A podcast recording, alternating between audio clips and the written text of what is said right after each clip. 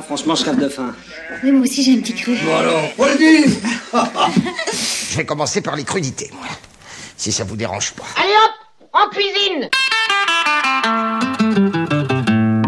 Tu veux goûter? C'est vachement bon, hein?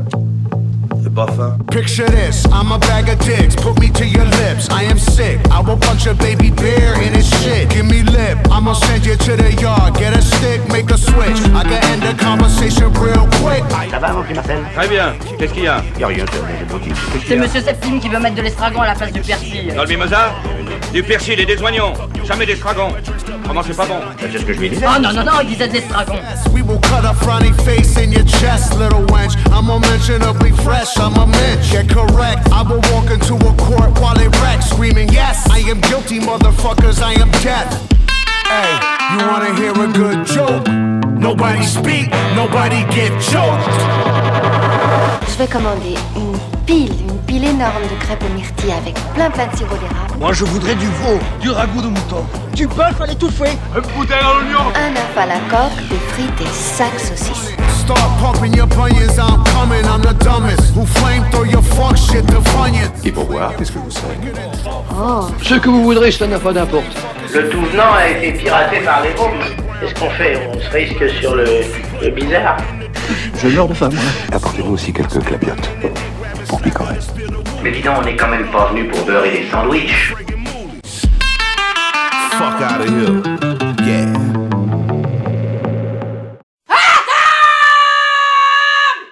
Bonjour, ou plutôt bonsoir à celles et ceux qui nous rejoignent.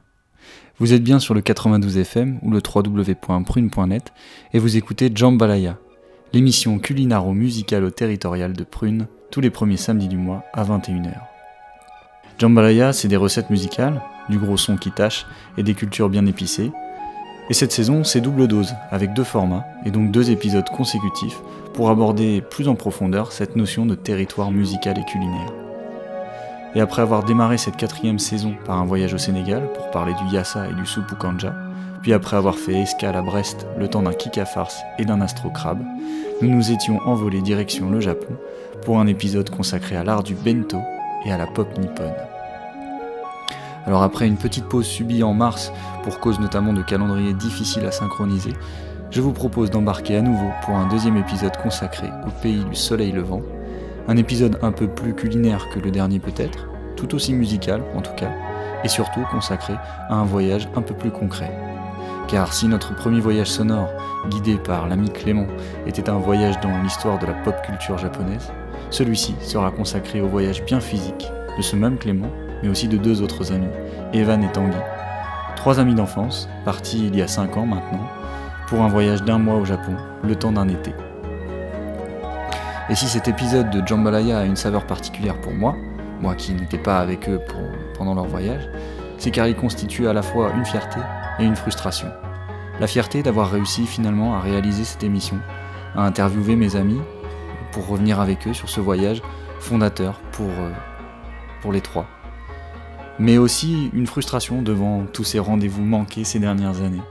Des rendez-vous manqués car ce projet d'émission sur le Japon avec eux, il existe depuis au moins deux ans. Deux ans que, que qu'on en parle, deux ans qu'on y réfléchit, deux ans où il a été question de les faire venir dans, dans ce qui est devenu ma ville entre-temps, euh, dans, dans ces studios de la radio où j'officie depuis quatre saisons, pour, euh, dans le but de faire une émission en live, fait rare dans Jambalaya, et une émission en live avec comme optique de présenter notamment le projet musical de deux d'entre eux, Evan et Tanguy, qui, un projet qui les occupait encore à l'époque et qui était intitulé Prune. Pour moi, faire jouer Prune à Radio Prune, au-delà du jeu de mots, ça avait un certain sens. Mais bon, depuis deux ans, euh, non non seulement Evan et Tanguy ont mis en suspens le projet Prune, et puis nos calendriers à tous les quatre se sont encore un peu plus densifiés. Et le boulot, le Covid, ou les récentes paternités ont achevé de compliquer notre projet. Alors c'est un peu faute de mieux que j'ai dû me contenter de ces interviews à distance et en séparer. Mais en tout cas, j'ai pris énormément de plaisir à les retrouver déjà comme à chaque fois, malgré la distance et les considérations techniques. Mais aussi plus simplement pour parler de, ce voyage, pour discuter du Japon et me replonger avec eux dans cette expérience. Cette expérience qui, euh, comme je le disais, euh, chez les uns comme chez les autres, a laissé des traces différentes mais durables. Une influence euh, impressionnante du Japon sur euh, leur existence depuis. Et c'est pas parce que c'est mes potes que je dis ça, mais je vous assure, ils sont passionnants quand ils parlent musique, cuisine, voyage et territoire. Et donc sans plus attendre, je vous propose de partir pour une heure avec eux, une heure de dépaysement et de décalage horaire garanti, pour un 20e épisode de Jambalaya, consacré au Japon et aujourd'hui plus spécialement à l'okonomiyaki d'Hiroshima.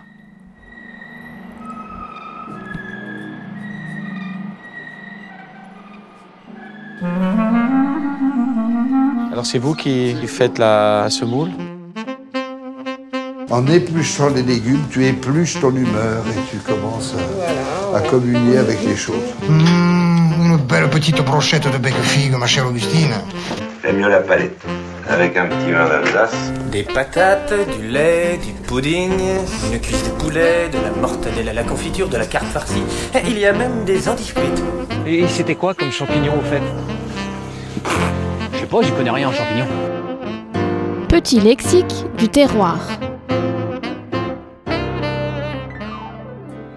Bah, si tu veux, on peut commencer avec le voyage. Je pense que Clément, il a dû en dire deux mots parce que c'est lui qui est, qui est à l'origine de tout ça. Je pense que c'est quand on, quand en 2000, 2011, on est arrivé avec toi à Berlin, c'était la réalisation d'un de ses rêves. Et là, il a eu besoin tout de suite de passer vers un nouveau rêve, un nouvel objectif plus lointain, plus dur.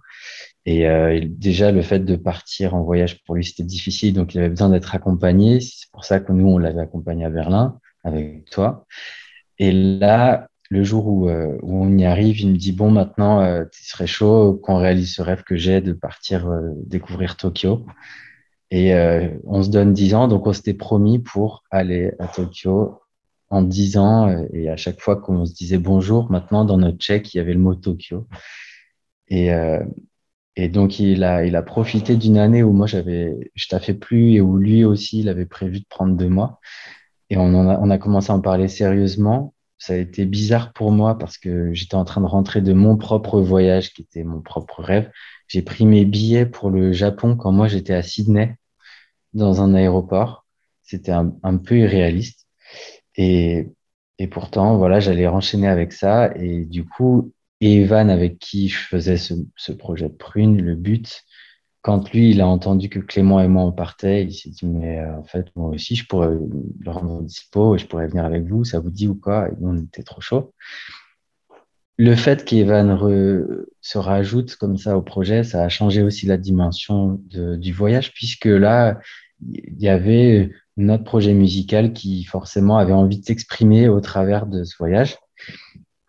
Et je pense que l'inspiration première, ça a été euh, le travail de Christophe Chassol avec, euh, avec India notamment, mais avec, euh, avec Big enfin tous les autres aussi qu'il a, qu'ils qu'ils ont, ont sortis d'ailleurs à plusieurs.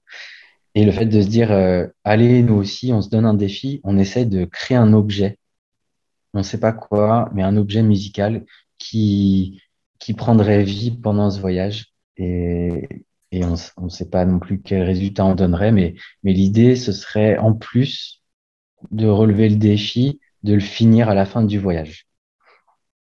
Et donc, le lien que personnellement j'avais avec le, Japon, il, est, il était très lointain. Moi, c'était simplement par, euh, par Clément que je me suis intéressé à ce pays. Et je dirais même que je m'y suis très peu intéressé. En fin de compte, j'étais plutôt son, son traveling mate. Il avait besoin de quelqu'un pour pouvoir oser faire des choses.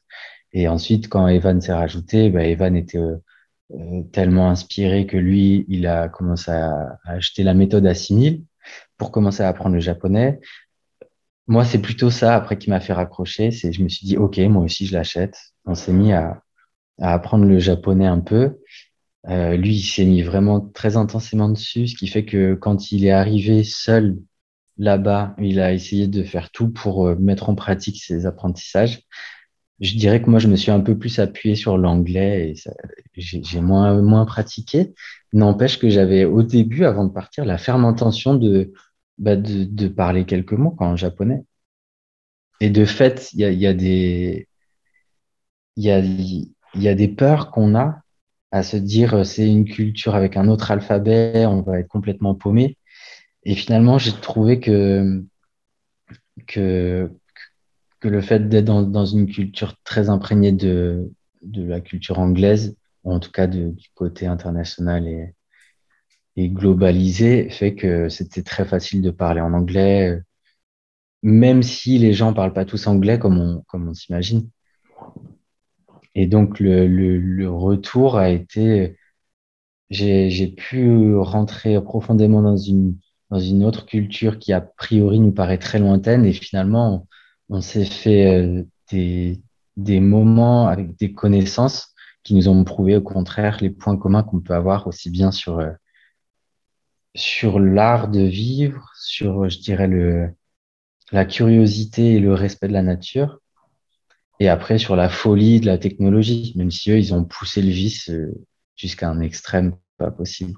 Et c'est aussi un peu ça qu'on allait rechercher, c'était ce cliché du fossé entre, entre le, le, le, respect ancestral, le respect du sacré, le respect de la nature, et le côté complètement déconnecté de ce respect-là, et, qui est, je dirais, aussi bien plastique avec... Euh, avec la jungle urbaine euh, électrique de Akihabara à Tokyo et, euh, et les côtés ouais, futuristes à, à souhait.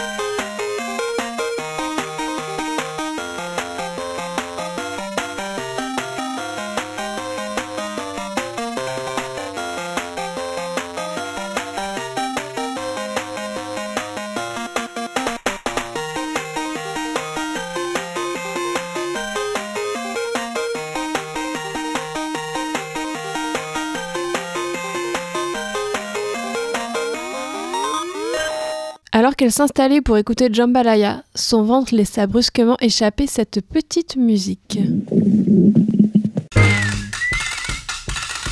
je Quand j'ai faim Je m'abarre, l'estomaqué. Là, il faut que je mange. Où sont les poulards? J'ai faim Tu vois Je Suzette, je bats Marie sur Ragounia. Mamita, c'est des haricots là que tu tricotes là? Ah mais c'est pas Moi je me fais chier à servir ces têtes de cons qui me demandent des crêpes au sucre toute la journée. En revanche pour les drinks, ne vous inquiétez pas, c'est payé.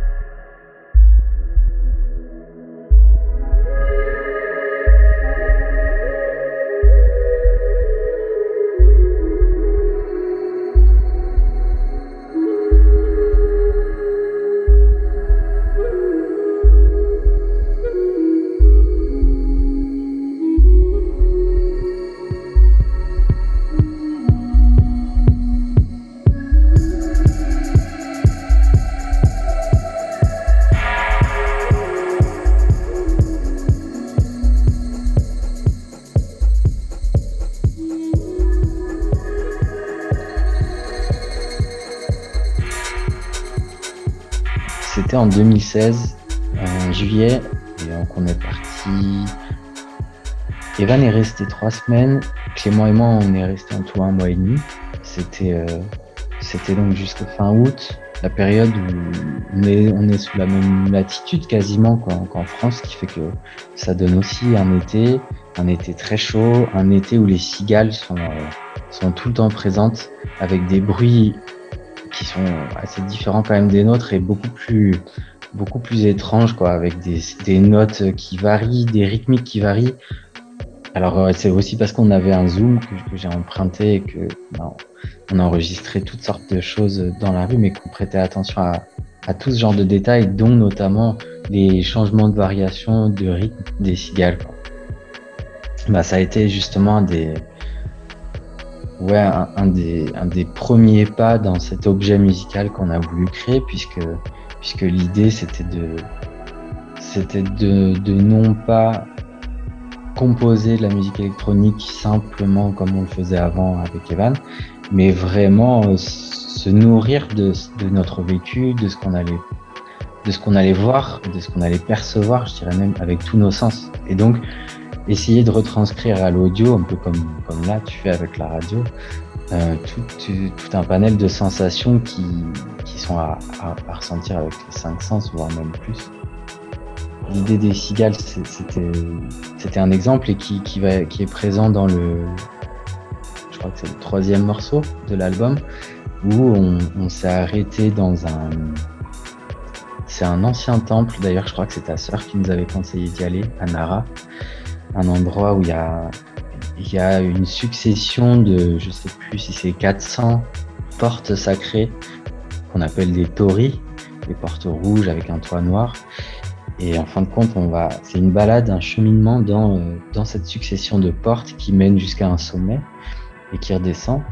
Et j'avais, j'avais amené avec moi un saxophone en bambou et le zoom. Et, euh, et donc Evan m'a enregistré dans un endroit où on était un peu à l'écart de ces portes sacrées, avec non seulement les cigales qu'on entendait et, qui étaient euh, apparemment, selon Evan, moi je m'en rendais pas compte quand je jouais, mais selon Evan, qui étaient réactives à ce que moi je jouais avec le saxophone.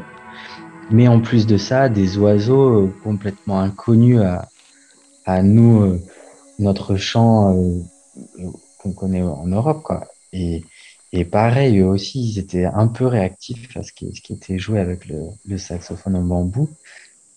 Et c'est dans euh, Immeasurable Life, donc ouais, le troisième qu'on entend ça en plein milieu. Et après, Evan était fasciné par le fait qu'on on avait des chats juste à côté de nous qui étaient en train de, je sais pas ce qu'ils faisaient, ils s'occupaient, c'était une maman tête, une maman chat qui s'occupait de ses enfants et on les entendait. Alors il, il essayait de s'approcher au plus proche de ces chats-là pour qu'on entende même jusqu'au au nettoyage qu'elle faisait de ses enfants. quoi. C'était dingue.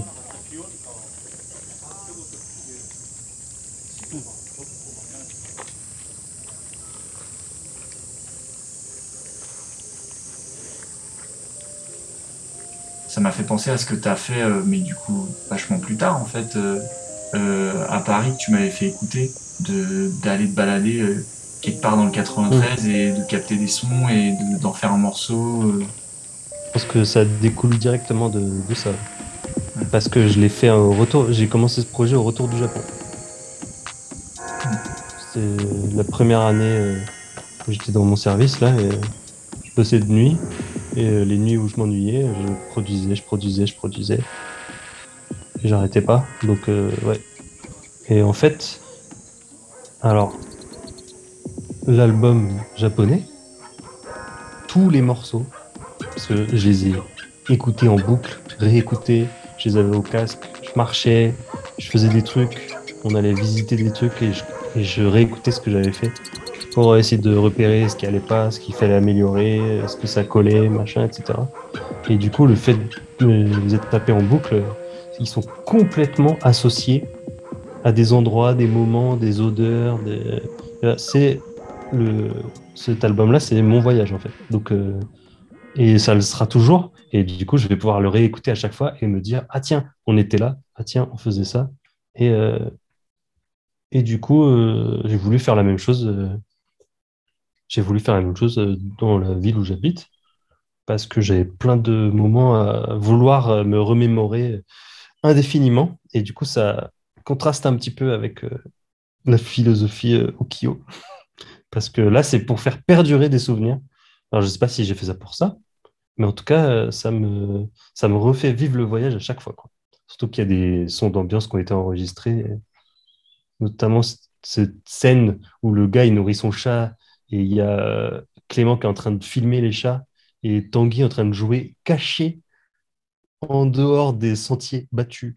C'est-à-dire un endroit où c'est pas censé être, il était dans la jungle faire, faire de la clarinette. Déjà, c'est un truc mystique, c'est un temple, donc euh, un côté spirituel et tout, machin. Et les gens, moi, je me, j'étais mort de rire parce que je les voyais passer, entendre la clarinette. Il avait le morceau dans les oreilles, il jouait. C'était une clarinette en bambou, je crois, en plus. Elle avait un son vachement particulier qui collait trop bien avec l'ambiance de la forêt, le son des cigales et tout. Ce moment-là est inoubliable. Je m'en souviendrai tout le temps. Et euh, du coup, je suis content de l'avoir enregistré jusqu'au bout. Jusqu'aux aboiements de chiens hyper bizarres à la fin et tout.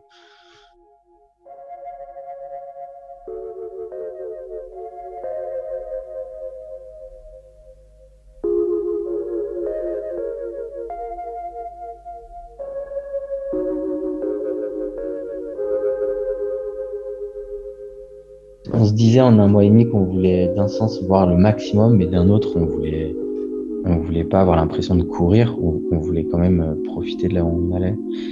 Et donc, on s'était pris un, un pass avec euh, le réseau de, de rail, de transport, là, je sais plus, il s'appelle le JR Pass pour le Japan Rail Pass. On s'était pris juste sur quelques zones du Japon. En partant de Tokyo, on s'était rapproché du mont Fuji pour aller euh, dans les onsen, pour aller voir ce que c'était que ces bains thermaux euh, japonais où a priori c'est non mixte, il n'y a pas le droit d'être tatoué et c'est en plein milieu de- des forêts de bambou, c'est magnifique. Après ça, on, était allé vers Osaka, Kobe et, et Kyoto. Et on était resté un long moment à Kyoto, ce qui nous avait permis justement de rayonner euh, à Nara, dont je parlais, où on avait enregistré ce saxophone avec les cigales, etc. Et, euh, et aller un peu aussi dans les autres forêts de bambou qu'il y avait autour. Et puis ensuite, on est vraiment allé jusqu'au sud, à ce qui s'appelle Fukuoka. Fukuoka, c'est une grande ville qu'il y a sur l'île sud euh, de Kyushu, je crois, du Japon. Une ville où on a commencé vraiment à rentrer un peu plus en contact avec des Japonais et des Japonaises, dont notamment, je me souviens, un, un, on traversait un grand, grand passage piéton et là, il y a Evan et Clément qui me disent tiens, et si on, s'était dit qu'on voulait demander à des gens s'ils pouvaient pas nous conseiller un, un restaurant et on, on se dit ces deux personnes-là juste devant nous, est-ce qu'on n'arriverait pas à leur demander? Et en plein passage piéton, on leur pose des questions et au final, euh, ces deux personnes se retrouvent à, à partager euh, un repas avec nous en nous montrant non seulement le restaurant, mais en, en tenant à ce qu'on mange avec eux, à ce qu'ils nous offrent le repas. Et, et c'était un, un ensemble de petites brochettes. Je me souviens, c'était la première découverte des yakitori. C'était euh, c'était un festival de, de, de différentes saveurs avec plein de couleurs aussi, croustillant. Et c'était un mélange entre, je dirais, peut-être euh, le côté apéro et puis en même temps quand même euh, des grillades parce que ouais, c'est- des brochettes. On est ressorti de là tout fou de se dire que c'était possible de croiser des Japonais qui a priori sont très réservés en plein milieu d'un passage piéton et, passer la soirée un peu avec eux.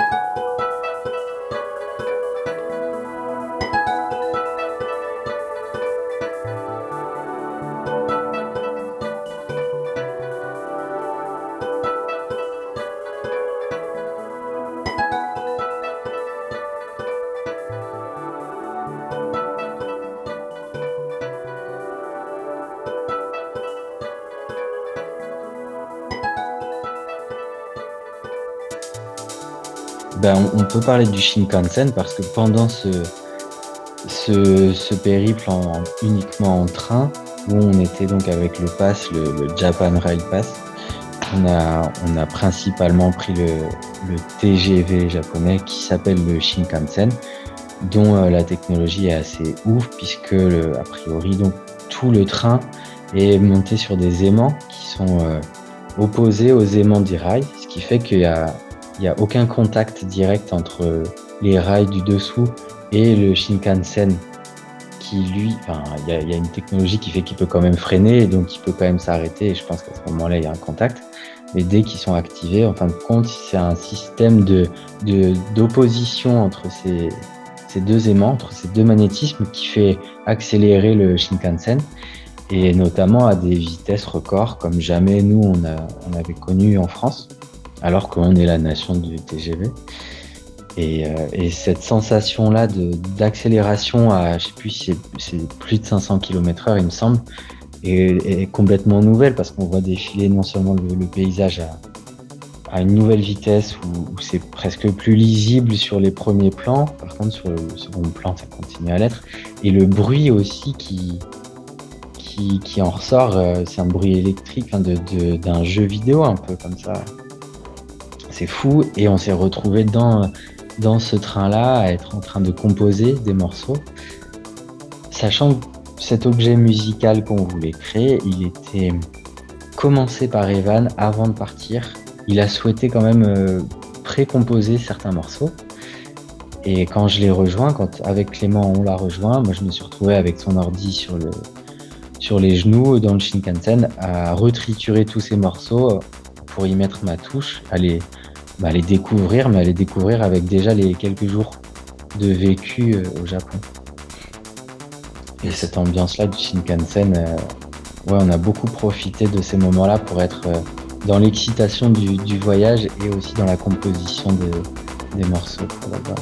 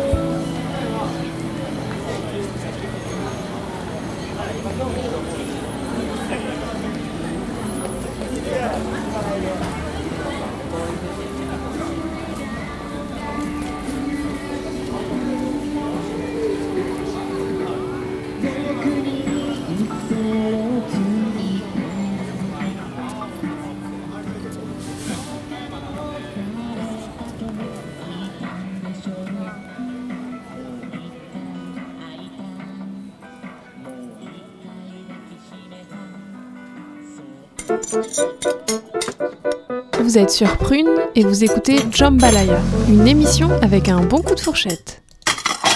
en se rendant à Hiroshima, où, on nous avait dit qu'il y avait une île pas très loin d'Hiroshima, donc dans la baie d'Hiroshima, qui était non seulement magnifique à voir, mais qui était aussi euh, sacrée, qui était très forte dans, on va dire, dans l'histoire du Japon, je crois. Et, euh, et donc, on, on avait un peu suivi ce conseil qu'on m'avait donné. On s'est rendu là-bas en bateau. En accostant, on voit une immense torii, une immense porte sacrée, là, rouge et noire, qui, euh, qui se trouve dans la baie et qui se trouve les pieds dans l'eau. Comme on est dans un endroit où la marée est assez forte, il y a des moments où elle est, euh, elle est complètement dans le sable et d'autres moments où, où elle est, elle est les pieds dans l'eau vraiment. Et cette porte-là, juste derrière elle, il y a un autre temple. Et ensuite, cette, île est composée d'une micro-montagne. Enfin, ouais, je pourrais quand même parler d'une petite montagne à gravir, avec un temple de, des 500 Bouddhas qui, est sur le chemin à un moment donné. Et on s'est donc mis à commencer à monter jusqu'au sommet de Miyajima, qui, comme je te disais tout à l'heure, est, est jumelé avec le Mont Saint-Michel pour le côté montagne sacrée dans, euh, prise par les marées et, parfois qui est une île et parfois qui, si ça reste toujours une île, mais, mais qui a une énorme baie de sable autour avec plein de, de daims, de fans qui sont en liberté euh, tout, tout autour de nous sur cette île. Et c'est là qu'on a enchaîné avec la soirée sur euh, l'économiyaki. Ouais Viens voir les patates. Là. les patates. Oh oui, la sopette, dis donc, père. La meilleure façon de goûter le produit, c'est de le faire le plus simplement du monde. Tiens, je vais en manger une avant. Encore La recette Musical. du jour est Hiroshima Okonomiyaki desu.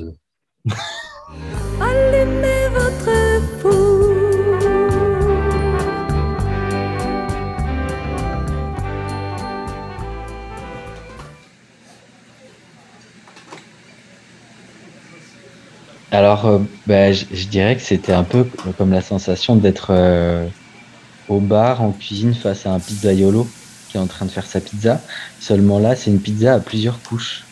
Et mon souvenir, c'est ça, c'est qu'en fait, un okonomiyaki, c'est une espèce de mélange chelou entre une, pizza, un- une superposition de crêpes avec des, euh, trucs à l'intérieur, et surtout un, un- un- une succession d'étapes improbables où tu sais pas trop euh, qu'est-ce qu'il est en train de faire. Juste toi, tu, tu devant, devant le bar, tu as, sa planche, tu as son, son plan de travail avec euh, un certain nombre, comme tu dis, d'ustensiles.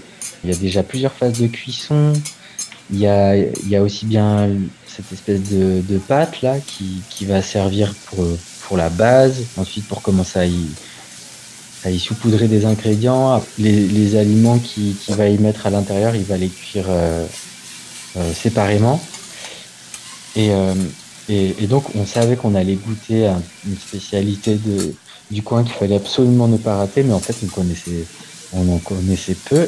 Et même sur le, l'aspect où, où, heureusement, à chaque fois dans les restaurants, tu vois toujours la photo du résultat.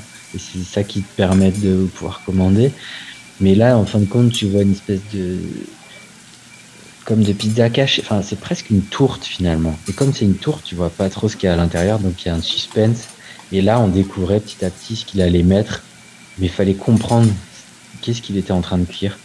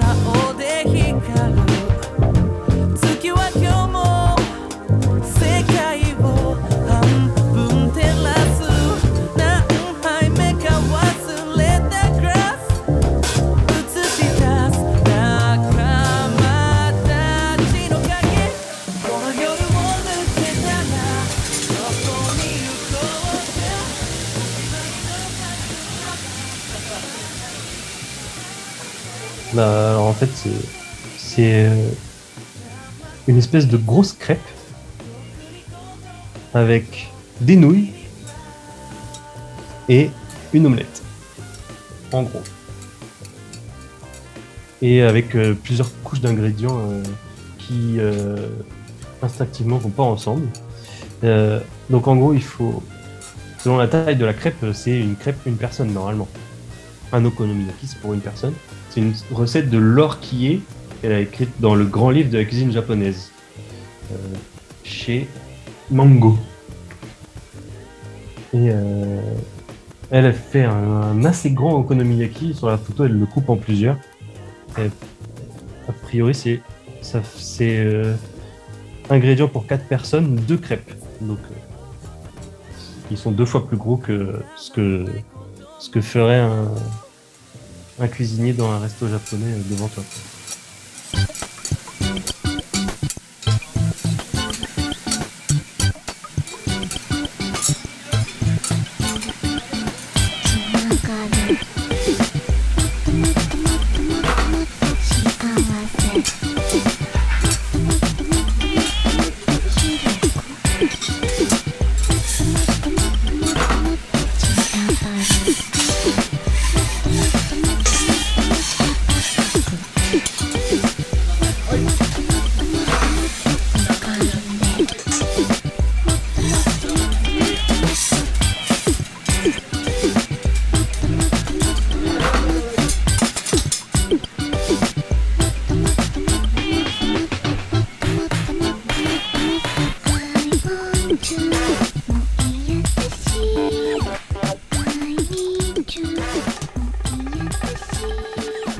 250 grammes de nouilles yakisoba séchées.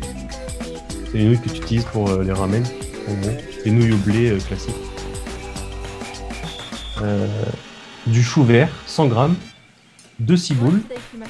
Les oignons, euh, les oignons en botte là. Euh, 60 grammes de pois mange-tout. Alors, optionnel, euh, moi je suis végétarien donc euh, je n'utilise jamais, mais je pense que ça doit rajouter pas mal. 6 fines tranches de poitrine fumée, donc euh, du lard, 2 œufs, la fécule de pommes de terre, 20 grammes, la farine blanche, 80 grammes, du bouillon d'achi. Euh, le bouillon d'achi, c'est la base de énormément de bouillon. Euh, soit à base de d'algues, de palourdes. Des fois, j'en ai vu au bœuf aussi. Euh, moi, je l'achète en poudre, mais ça peut se faire maison. Je ne saurais pas te- t'expliquer comment par contre. Moi, j'ai des, des euh, bocaux de poudre de bouillon d'achi. Parce que c'est la base de toutes les soupes quasiment. Et voilà. Et, euh, et du coup, il y a un ingrédient qui est important, c'est la sauce okonomiyaki. Elle dit que ça peut être remplacé par de la sauce yakisoba.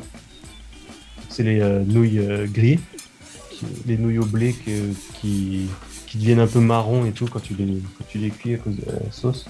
Ou de la sauce euh, Worcestershire que je connaissais pas. Mais en gros, il faut que ce soit une sauce brune avec euh, un petit peu acidulé, aigre doux, machin, et un petit peu épaisse aussi. Parce que tu vas badigeonner la crêpe au pinceau avec cette sauce en fait. Et euh, de la mayonnaise, Kewpie. Bref, de la mayonnaise. Moi je mets de la mayonnaise. Je sais pas ce que c'est de la mayonnaise Kewpie.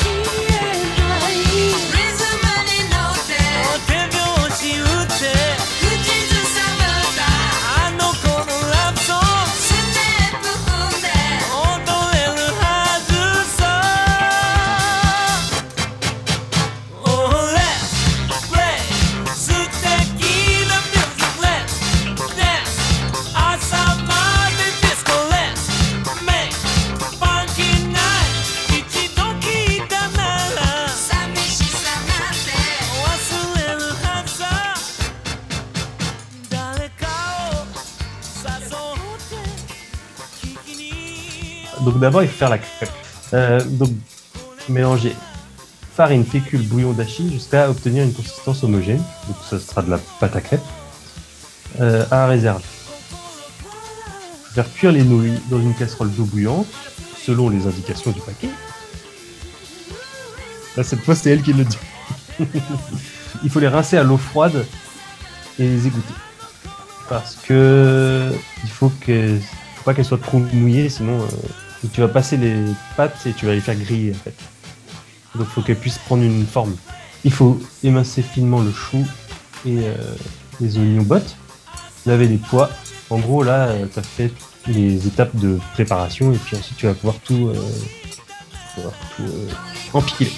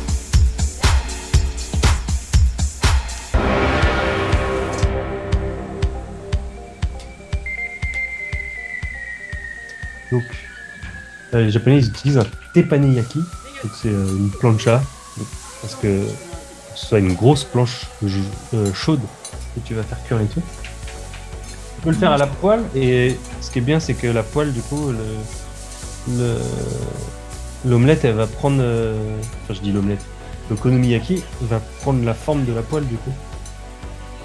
Un peu comme si quand tu ferais une crêpe justement. C'est ça. Sauf que la crêpe, elle fait 5 cm d'épaisseur. Donc pour le retournement, c'est un petit peu plus délicat avec les bords. Par contre, si tu as une poêle à crêpe avec euh, des petits bords, euh, c'est- mieux quoi. C'est un peu technique le retournement euh, avec tous ces étages de bouffe quoi. Donc il faut verser la moitié de la pâte en l'étalant comme une crêpe à l'aide d'une spatule. Du coup, ça fera une assez large crêpe. Déposer dessus la moitié du chou, de la ciboule et des pois mange-tout. Donc du coup, tu fais, tu fais ta crêpe, tu la retournes pas et tu poses dessus toutes les crudités. Et ensuite, tu étales le lard. Il vaut mieux regarder une photo, mais en gros, tu étales le lard par-dessus le chou. Et euh, simultanément, à côté de la crêpe, il faut faire cuire les nouilles. C'est pour ça que tu seras obligé d'utiliser deux poêles. La plancha, c'est toujours mieux. Parce que après, tu vas euh, lier le tout.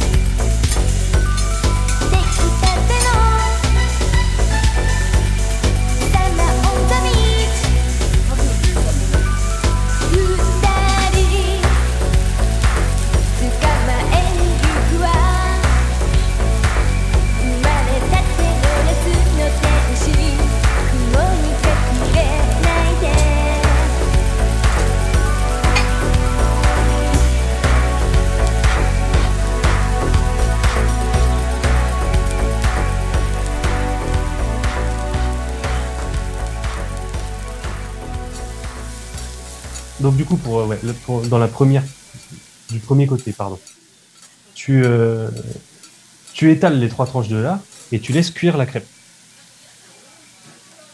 Pendant ce temps-là, tu fais, euh, tu fais les nouilles.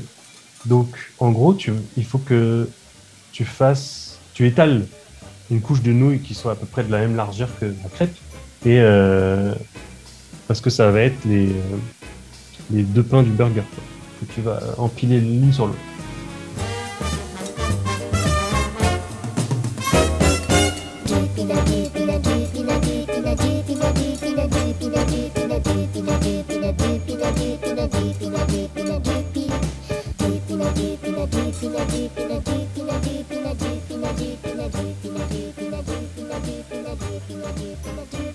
Donc, étaler la moitié des nouilles cuites en un cercle de même dimension que la crêpe, laisser cuire 3 minutes, puis retourner-les. Donc là, tu fais griller les, les nouilles d'un côté, puis de l'autre. Casser un œuf sur la plaque et étaler-le en l'écrasant à l'aide de la spatule. Donc là, ça va être la partie œuf brouillé mètre. Quand il commence à prendre, déposez le cercle de nouilles dessus, puis recouvrez avec la crêpe garnie retournée, les nouilles se retrouvant ainsi entre l'œuf et le lard. Retournez le tout pour avoir l'œuf sur le dessus et laissez cuire encore 3 minutes. Procédez de la même manière pour la seconde crêpe avec le reste des ingrédients.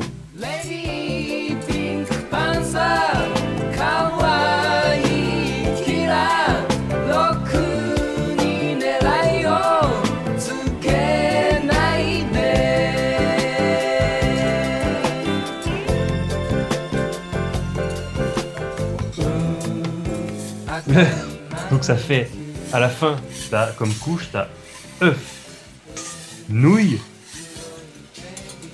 lard, chou, euh, le reste des crudités, la crêpe, tu retournes, l'œuf est au-dessus, et du coup, sur l'œuf, tu badigeonnes au pinceau avec la sauce euh, okonomiyaki si possible. Et, euh, et alors, ils ont, elle n'a pas ajouté euh, le petit truc de l'okonomiyaki qui fait tout, c'est la bonite, les feuilles de bonite séchées.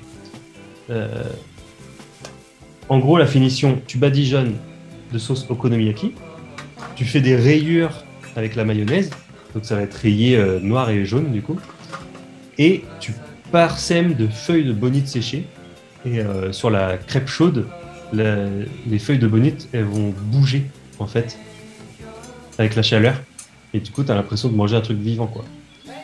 Euh, Alors, je crois que gustativement, les feuilles de bonite, ça apporte pas grand chose. Mais euh, c'est le truc marrant de l'okonomiyaki qui fait que tu te dis, c'est quoi ça? Quand t'es là-bas et que t'as commandé un truc, t'as aucune idée de ce que tu manges, et qu'on te sort, et qu'on te- et qu'on le fait devant toi, tu vois tout ce qui se passe, mais à la fin, ça bouge. Euh, fun garantie. Et la saveur, ben oui, c'était. euh, ce qui était grandiose aussi, c'était que il y a, un mélange d'odeurs qui est déjà présent dans le restaurant, mais que le fait de les recorréler à la, cuisson, ça te permet aussi de, bah de, de participer, je dirais, à l'ensemble du repas comme une cérémonie. Parce que, parce que ce qui compte, c'est pas le fait de le manger, mais c'est le tout, c'est le fait de, c'est le fait de comprendre comment ça s'est fabriqué, ce qu'il y a à l'intérieur, mais aussi l'intention qui a été mise par le cuisinier, parce qu'il y, a cette fameuse image qu'on a des, des cuisiniers japonais, et là encore, il y a une notion de découpe qui est vachement importante dans la gestuelle et qui il faut pas se louper. Euh, ça va vite. Il y a, c'est vraiment un art quoi. Ça a pris une place tellement centrale dans ma vie que j'ai oublié de. J'y fais plus attention. C'est vrai. Bah, pendant deux ans, je me suis fait des petits déj japonais quasiment tous les jours. J'emmenais ma soupe miso, mon bento, avec du riz fait la veille et tout au travail.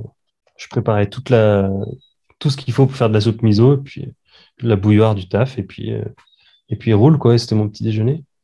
Donc, euh, ouais, ça, ça a duré pendant pas mal de temps. Bol de riz, soupe miso, et euh, bah, soit une petite omelette, soit. euh, et un thé matcha au riz soufflé. Et puis, le, du coup, je, ouais, je, je m'étais acheté un cuiseur de riz, et ça prend 15 minutes. Riz japonica blanc, sans rien, dans un bol, avec juste du sésame par-dessus. Et euh, moi qui n'aime pas le riz, j'ai jamais mangé autant de riz qu'après le Japon, quoi.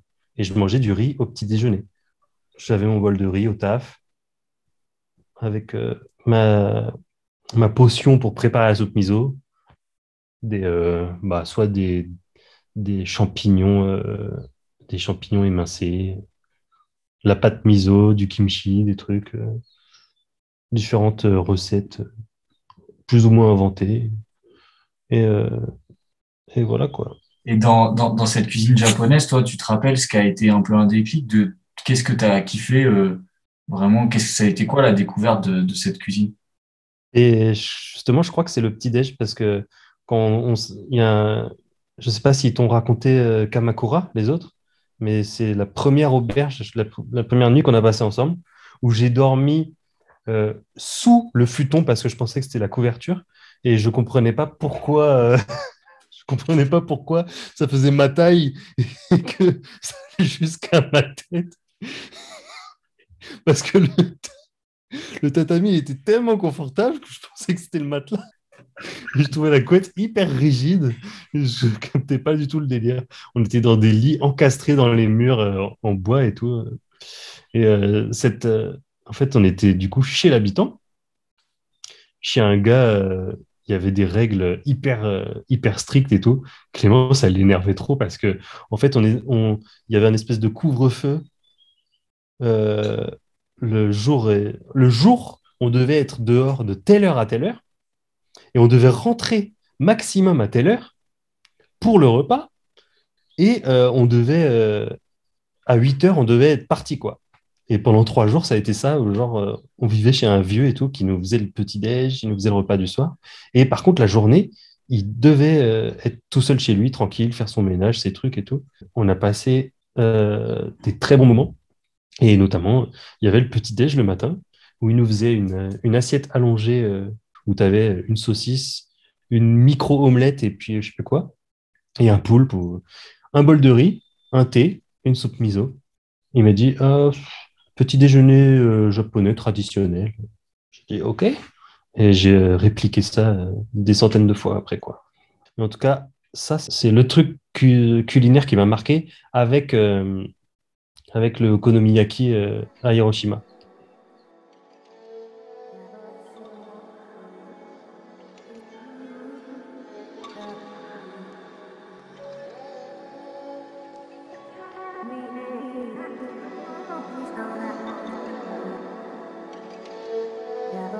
Ouais, donc là-dessus, on avait ce défi-là de se dire, est-ce qu'on serait capable de, comme tu dis, d'offrir.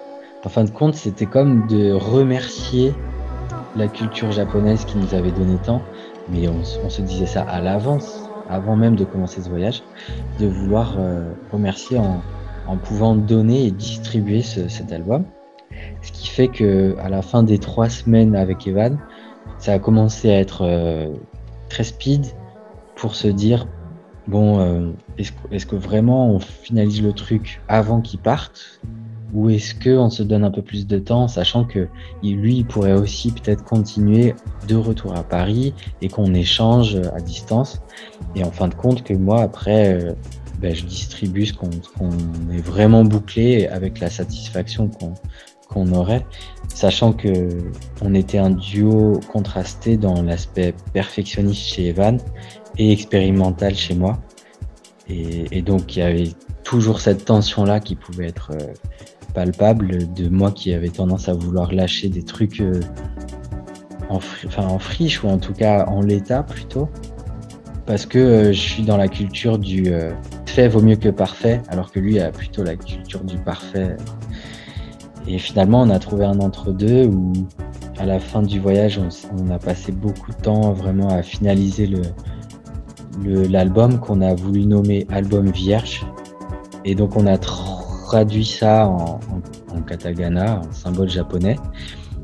Et, euh, et cet album Vierge, c'était parce qu'on savait qu'on allait d'abord le graver sur des CD vierges et qu'on voulait distribuer ces CD vierges dans des endroits improbables. Ça, c'était l'idée de base. Et ensuite, moi, j'ai rajouté la touche de la touche un peu berlinoise d'un artiste qui s'appelle Aram Barthold qui a proposé un concept de, créer des espaces d'échange libres partout sur la planète, d'échange de, données avec euh, ce qu'on appelle donc une dead drop, qui, euh, qui est tout simplement une clé USB euh, bétonnée, ou en tout cas fixée à un mur, à un support, n'importe quel support, dans une rue, et ça donne un peu l'image euh, l'image cocasse d'une personne qui, si elle veut récupérer les données, elle arrive avec son ordi et elle se plug, elle se branche au mur comme ça, à devoir tenir un peu l'ordinateur, mais tout en pilotant sa souris ou son pad pour savoir qu'est-ce qu'elle veut aller mettre ou qu'est-ce qu'elle veut récupérer. Et l'idée ensuite, c'est de, cartographier non seulement toutes les dead drops qui sont posées, mais aussi les données qui sont inscrites à l'intérieur. Euh, et puis de pouvoir savoir si sur le long terme, cette dead drop, elle perdure ou pas. Donc nous, on, a non seulement... euh, ben, on a mis trois jours après qu'Evan soit rentré en, en- en France. Je crois que c'était trois jours pour finaliser l'album. Ensuite, euh, on a passé beaucoup de sessions à graver le l'album. euh, franchement, je pourrais pas dire sur combien de, de CD. Je sais pas si c'était 30, 40 ou 50. Il y a eu plusieurs versions de pochettes aussi. Il y a eu des pochettes qui étaient plutôt classe en, en, en carton craft avec juste un CD blanc. Donc il y avait vraiment ce côté vierge et juste le symbole euh, album vierge prune. Et, euh, et donc l'idée c'était de les, de les distribuer dans des, euh, dans des magasins de musique. J'ai oublié le nom, mais les gros magasins de musique de Shibuya, en tout cas au Japon. C'est la même enseigne, c'est l'équivalent de la Fnac. Et il y en a dans plein d'endroits différents qui sont axés sur tel et tel style de musique. Et du coup, on les a laissés à l'accueil en disant voilà, en fait, on vous propose de les filer gratuitement à des gens qui, qui ont acheté euh, de la musique euh, et à qui vous avez envie d'offrir un truc. Et aussi, on les a filés dans, dans des clubs où on est allé, mais c'était des clubs, euh, c'était pas, c'était pas des gros gros clubs qui tournent, c'était plutôt euh, quelque chose qui soit de l'ordre associatif. Et à la fin, donc cette, dead drop où on a décidé de- d'en d'en laisser deux.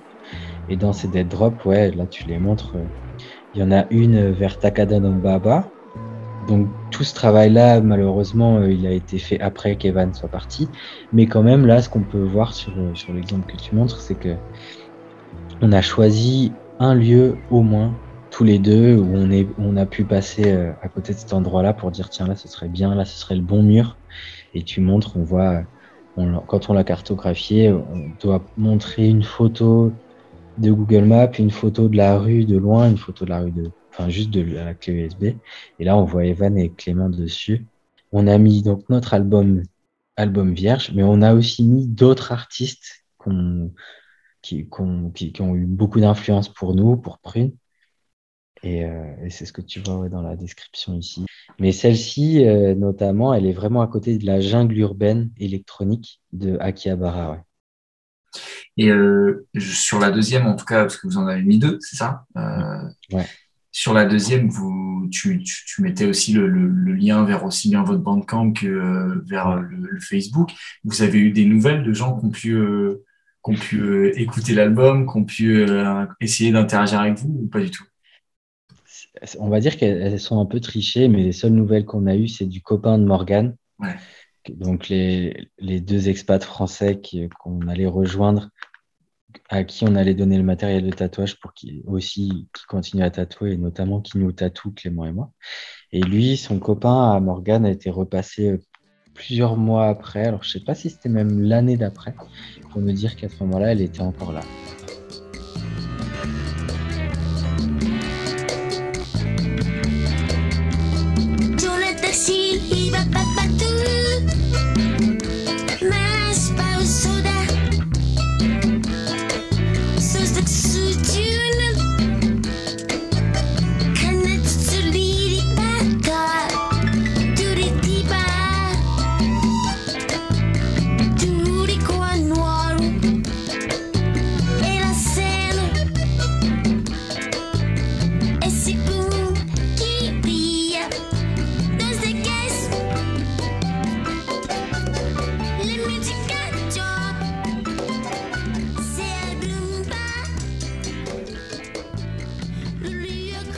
Malheureusement, c'est déjà la fin de cette émission. Et oui, comme d'habitude, une heure, ça passe euh, très vite, très vite, beaucoup trop vite. Et comme d'habitude, je n'aurais pas eu le temps de vous faire partager tous mes échanges avec Evan et Tanguy. Des échanges euh, provenant de plusieurs euh, interviews, plusieurs discussions. Et des échanges dans lesquels il était notamment question aussi d'une fête de la fermentation du riz, d'une première expérience japonaise à la fois kafkaïenne et géniale, de l'arrivée d'Evan à Narita et de sa première découverte avec le Japon, de l'art du soumier et notamment des réalisations de Morgane Boulier, une autre amie d'enfance qui vit au Japon depuis plusieurs années et qui s'est initiée ces dernières années justement à l'art subtil du dessin japonais, de ces sortes d'estampes qui mettent en lumière les, détails euh, euh, fins et magnifiques de la faune et de la flore japonaise.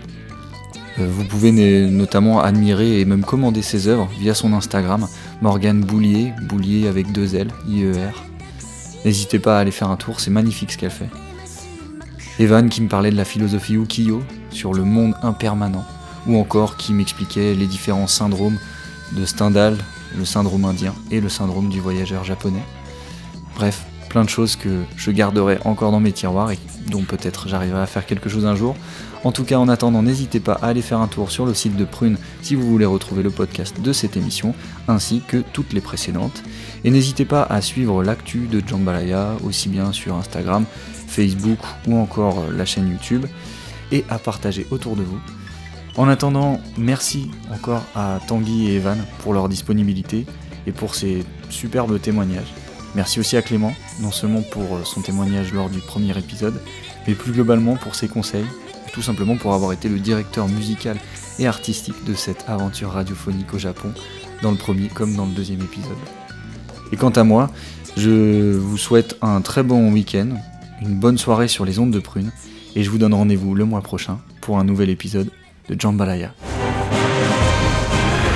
On a bien bouffé, non? Quand même monter boire un petit verre. Elle sera contente. Hum. Rapidos alors. C'est vraiment parce que j'aime le mousse tiède. Jambalaya